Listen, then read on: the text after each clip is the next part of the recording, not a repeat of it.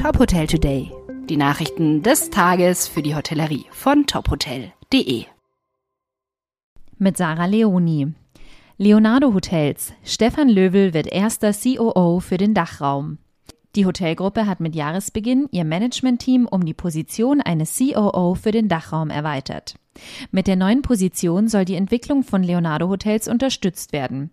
Die weitere Schnittstelle zwischen den Hotels und der Unternehmenszentrale soll helfen, strategische sowie operative Themen anzugehen.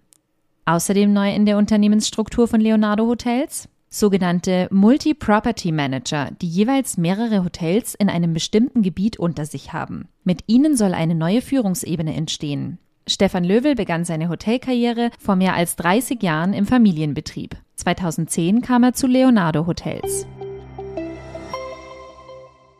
Immenstadt. Aus einer alten Bank wird ein Hotel.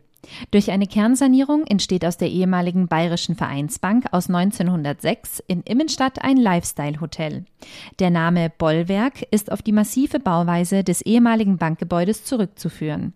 Bis zu 70 Zentimeter dicke Außenwände und Bestandswände im Innenbereich sowie eine originale Tresortür sollen an die Geschichte des Hauses erinnern. Im Zuge der Umbaumaßnahmen erhält das Gebäude eine neue Außendämmung, neue Fenster und eine Pelletheizung. Die Eröffnung ist für Mitte Februar geplant.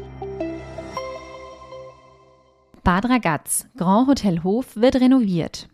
Die Renovierungspläne sehen vor, dass alle 109 Zimmer des Fünf-Sterne-Hotels für 13,5 Millionen Schweizer Franken einen neuen Look bekommen. Während der Bauarbeiten von Mitte Januar bis Ende Mai bleiben alle anderen Bereiche des Hotels geöffnet. Das gilt auch für sämtliche Restaurants und Bars. Das traditionelle Design des Hotels soll mit dem Umbau um moderne und schlichte Elemente ergänzt werden. Damit gehen wir als Unternehmen einen weiteren wichtigen Schritt in die Zukunft, sagt Marco Erzanolari, Vorsitzender der Geschäftsleitung der Grand Resort Bad Ragaz AG.